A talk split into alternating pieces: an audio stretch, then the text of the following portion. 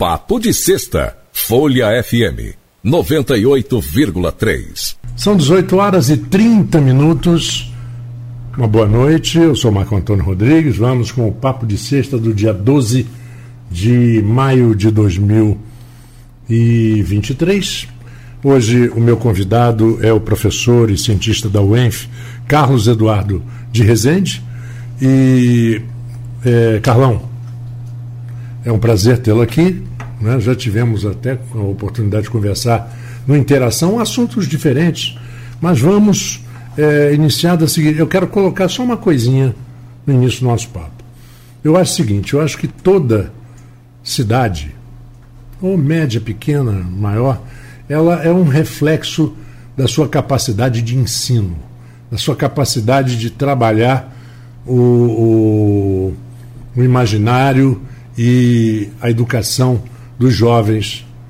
E, e, claro, quando você tem, numa cidade como Campos, que quase de 500 e poucos mil habitantes, universidades com a, força da UENF, com a Universidade Federal Fluminense, o IFE, Instituto é, Federal Fluminense, e até as privadas, eu acho muito importante.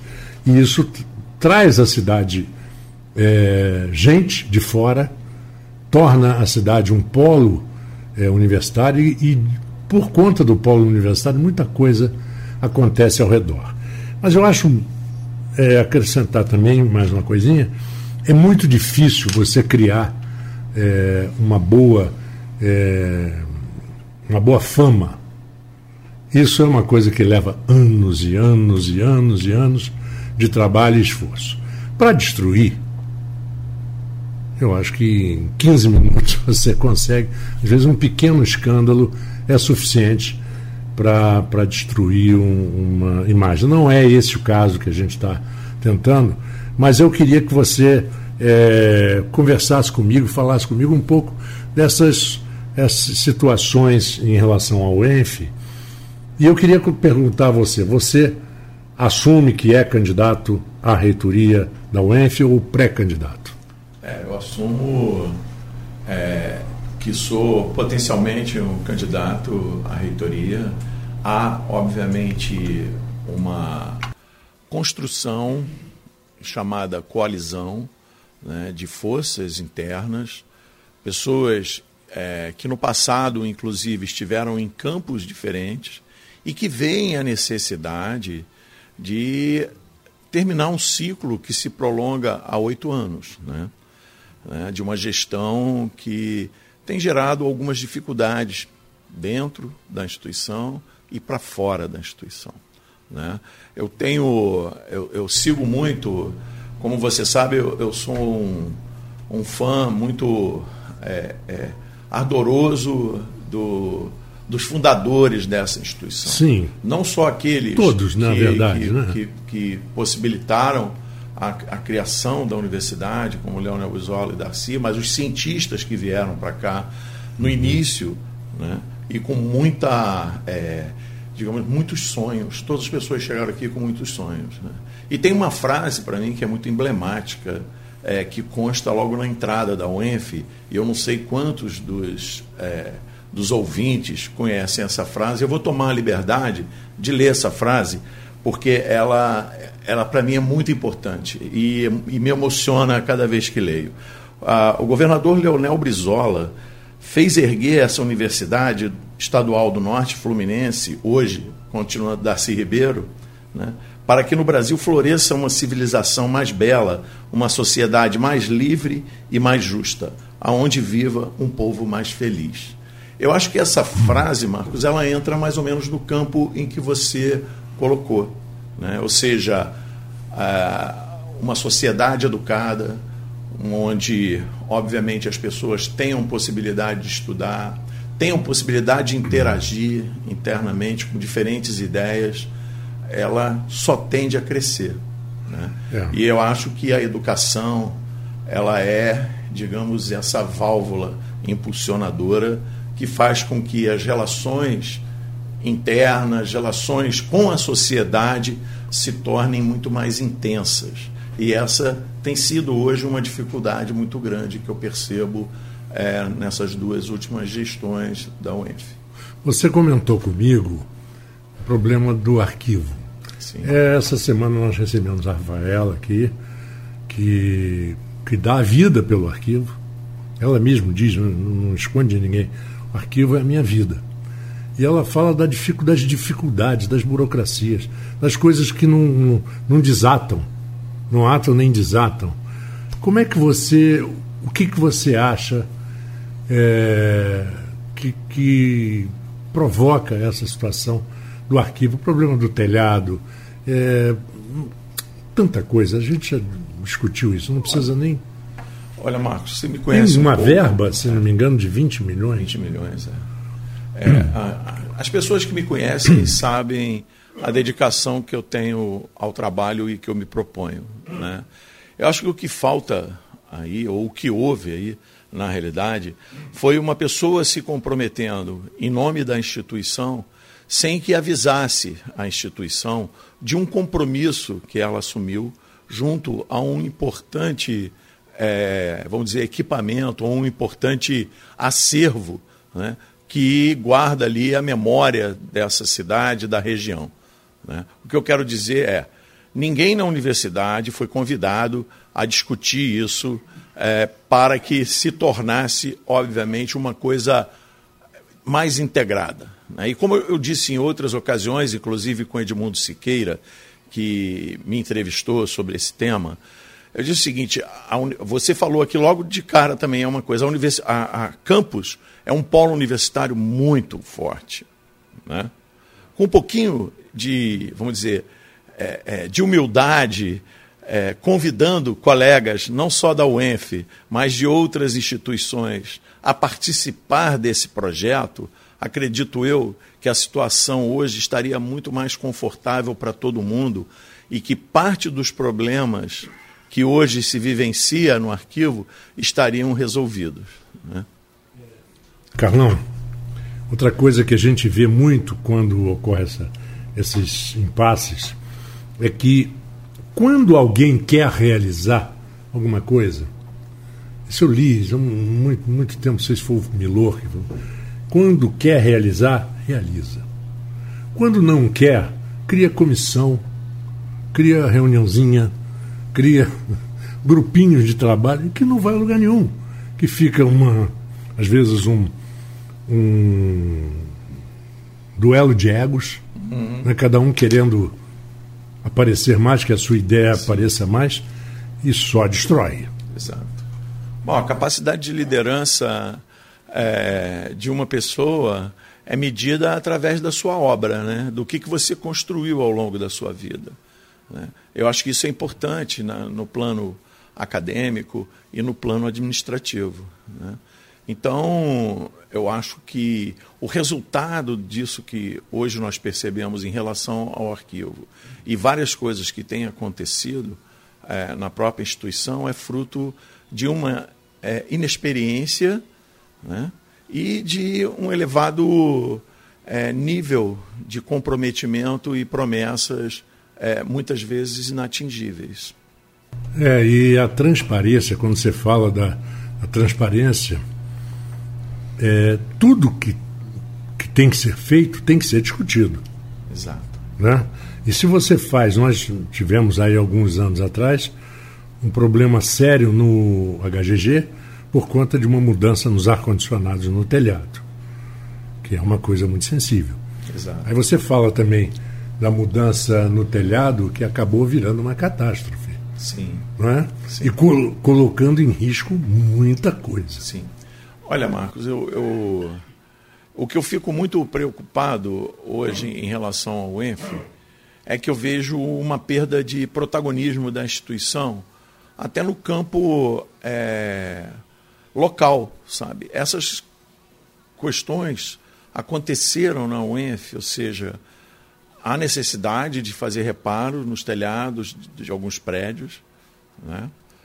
Ah, o projeto foi uma verdadeira catástrofe, porque na realidade se começou a mudança e houve inundação de salas de aula, é, perda de computadores, é, o almoxerifado ficou é, alagado, setores do, de recursos humanos, até onde eu, soube, também teve é, documentos molhados, mas o que mais me incomoda é que a gente não sabe, a gente não tem um.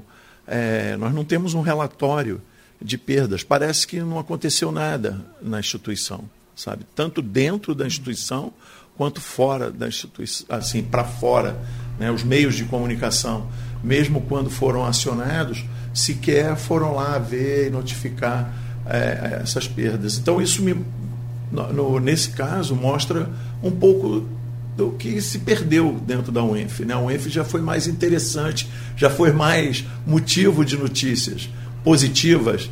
Né? E hoje uhum. a gente tem notícias negativas sobre a instituição. Mas que, que de alguma forma são mascaradas. Tão, estão sendo ou ignoradas, eu não sei. Né? E o fato é que a, essas coisas não são baratas, né? são obras de elevada monta. Né? Essa mudança de telhado na UENF, ela está orçada em 7 milhões e meio, né? até onde eu soube, já há necessidade de um termo aditivo para complementar. Olha só, são vários prédios, não se terminou um prédio e já tem um termo aditivo. Né? Então, isso realmente é uma coisa é, que chama atenção é, por parte de quem tem um compromisso institucional é, é desde a sua criação fica parecendo aquela história da obra pública, né? Pois é. Você faz a concorrência, você faz a, a, o trabalho e depois o, a extensão da, da concorrência, o aditivo, acaba sendo maior sem concorrência, às vezes. É, na realidade, acho que, que, é existe, assim, mas... existe um dispositivo, acho que você só pode é, é, realizar um termo aditivo, acho que em torno de 25% do valor total da obra, mas que é um valor também relativamente elevado. Né? Claro, nós estamos falando de milhões de é, reais. É, exatamente. Né? E a situação não está muito fácil para dinheiro. É, exato. Né? São, é recurso público e como tal é, tem que ser muito bem gerido. Né? você, acha, você acha que essa, essa não, não divulgação da maneira que você gostaria ou da maneira que você acha que seria ideal pode também ser uma falta de, de comunicação da própria UENF, quer dizer, partir da própria. Porque hoje em dia todas as grandes instituições têm sua assessoria de imprensa. Sim. E essa assessoria de imprensa faz um trabalho, uhum. muitas vezes brilhante, de Exato. divulgação e tal. É. é. eu acho que, primeiro, a gente tinha que ter um inventário do que aconteceu naquelas, naqueles é, naqueles no imóvel né, que foi afetado, nas salas de aula, na sala onde estavam os computadores e onde estão os documentos. Né? Há uma responsabilidade institucional sobre isso. Né? Então, é, nós, é, membros da comunidade, tínhamos que saber o nível de, é, do impacto que foi essa obra que se iniciou de uma forma um pouco catastrófica, eu diria, ou descuidada. É, em, termo, em termos de assessoria de comunicação, eu acho que realmente falta assessoria de comunicação, a, a uma, um maior é, protagonismo, maior, é, é, maior divulgação do que se faz dentro da instituição.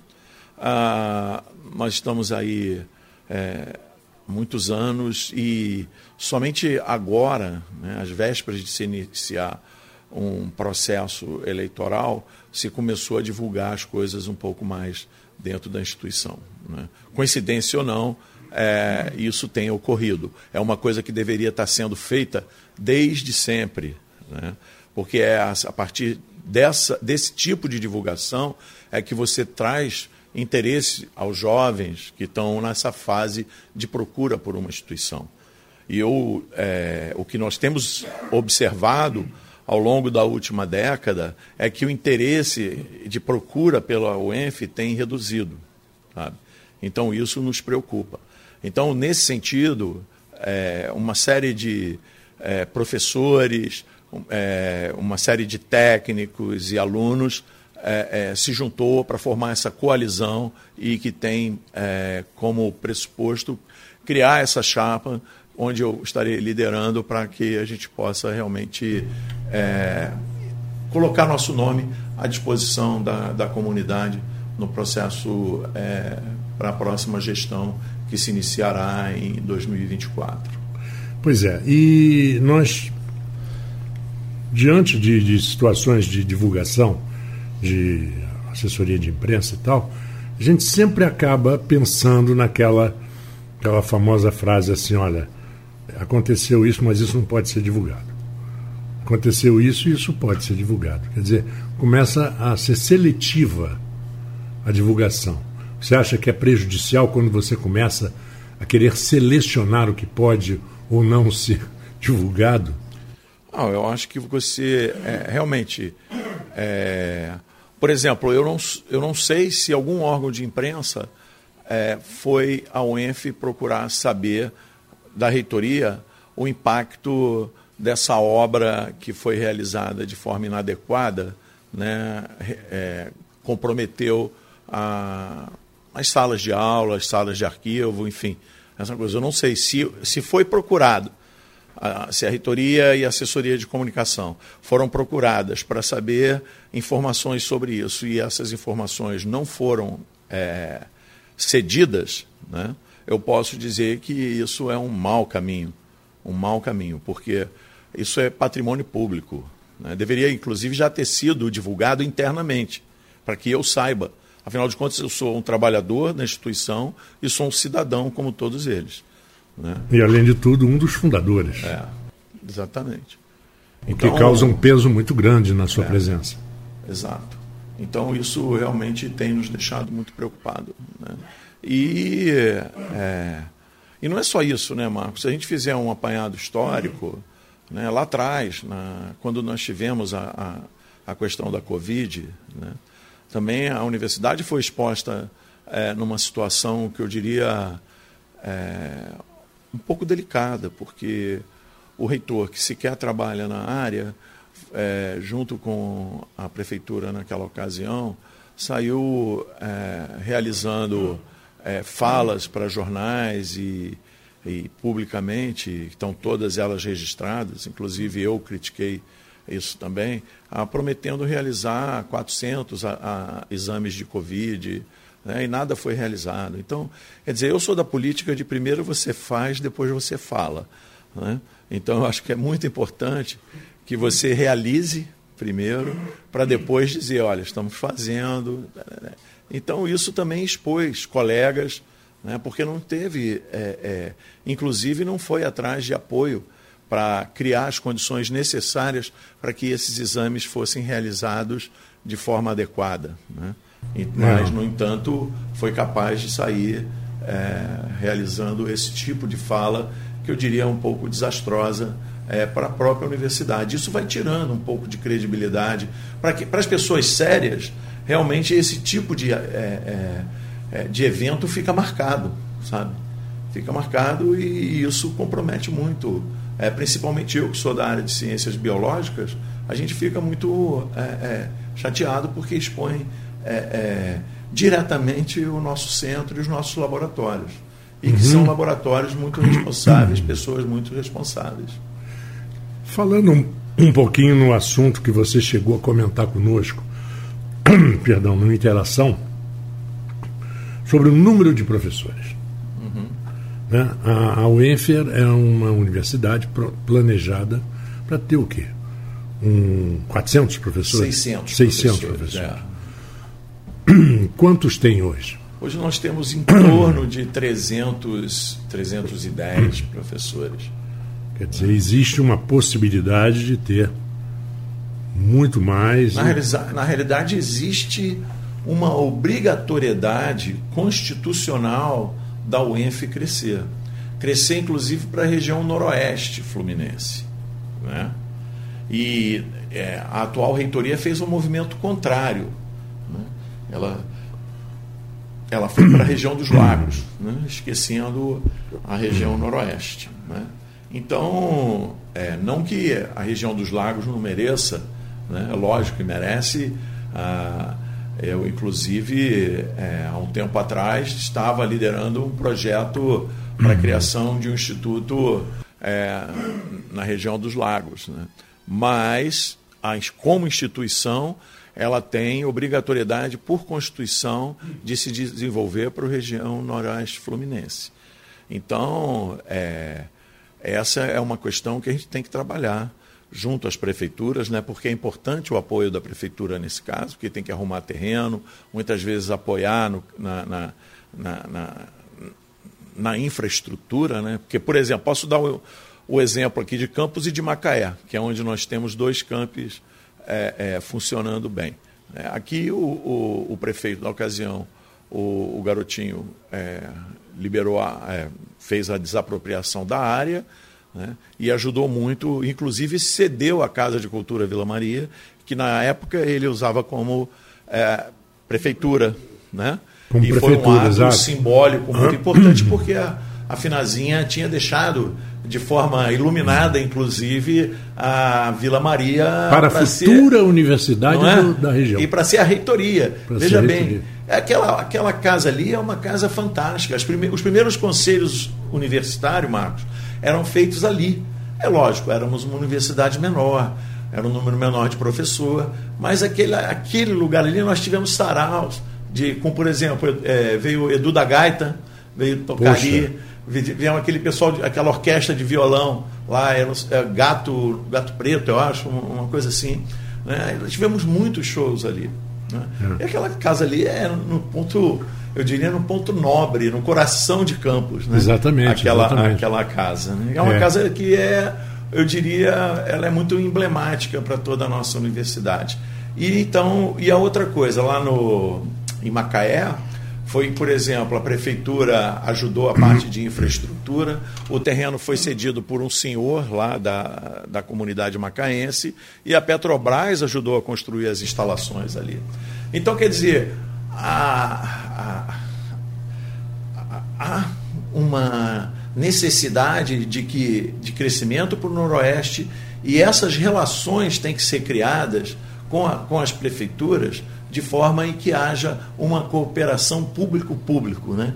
Se fala muito de é, público-privado, mas uma cooperação público-público, né? que é o Estado uhum. oferecendo os docentes, oferecendo as condições e as prefeituras colaborando é, com infraestrutura, com a cessão mas, de terreno. Mas o que não impede que empresas também possam contribuir, aliás. Como é o caso da Petrobras em Macaé. Exatamente. Como, como a gente vê no mundo inteiro.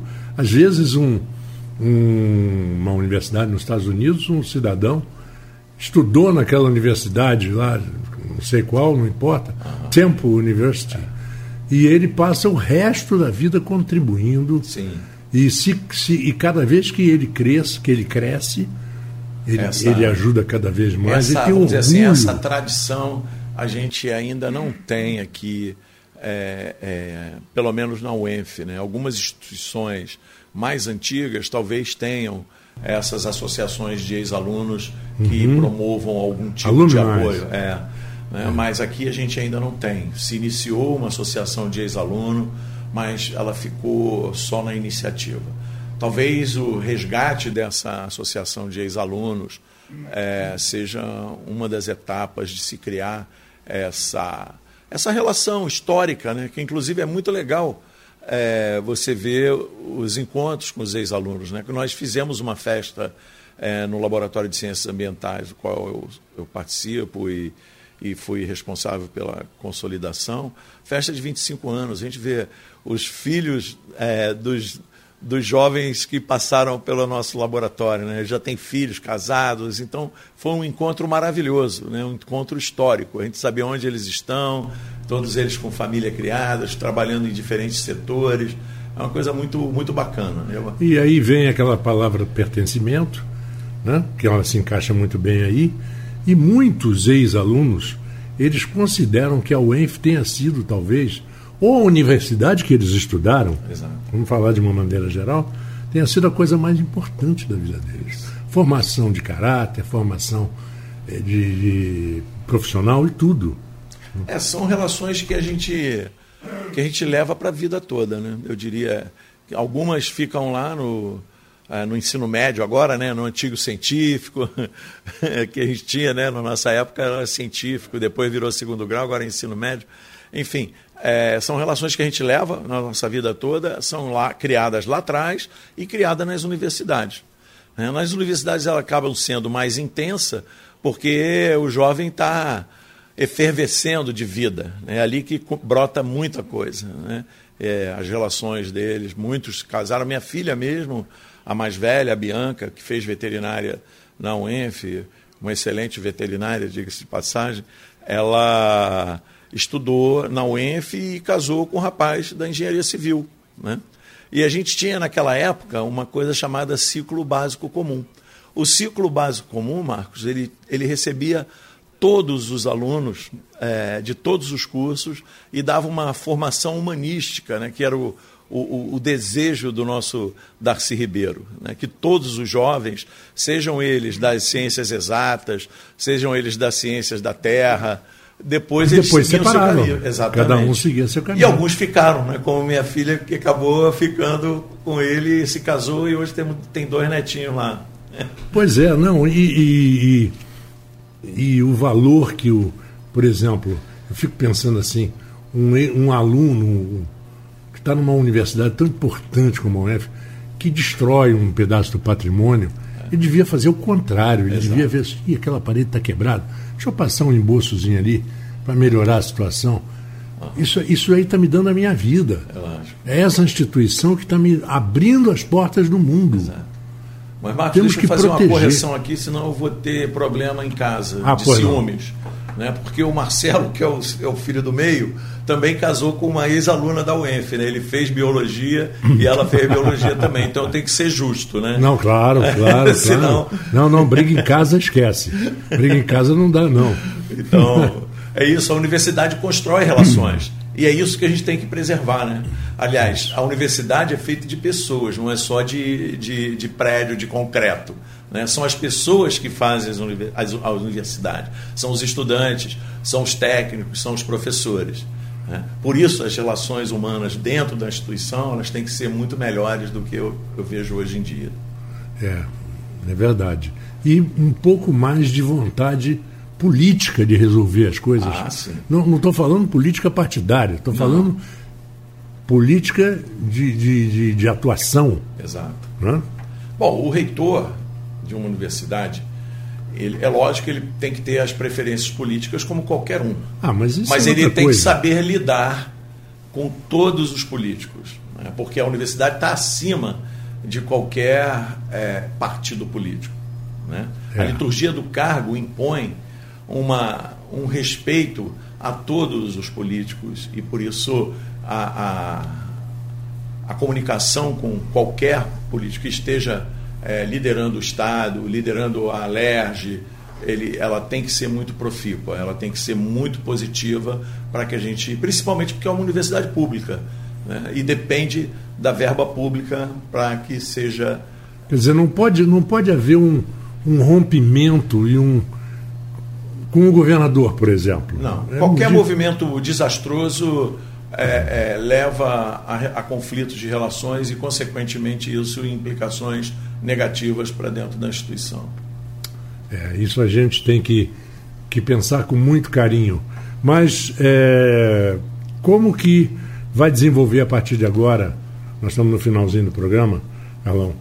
Ah, essa, essa, esse trabalho de coalizão Quero deixar claro que o Papo de Sexta está aberto.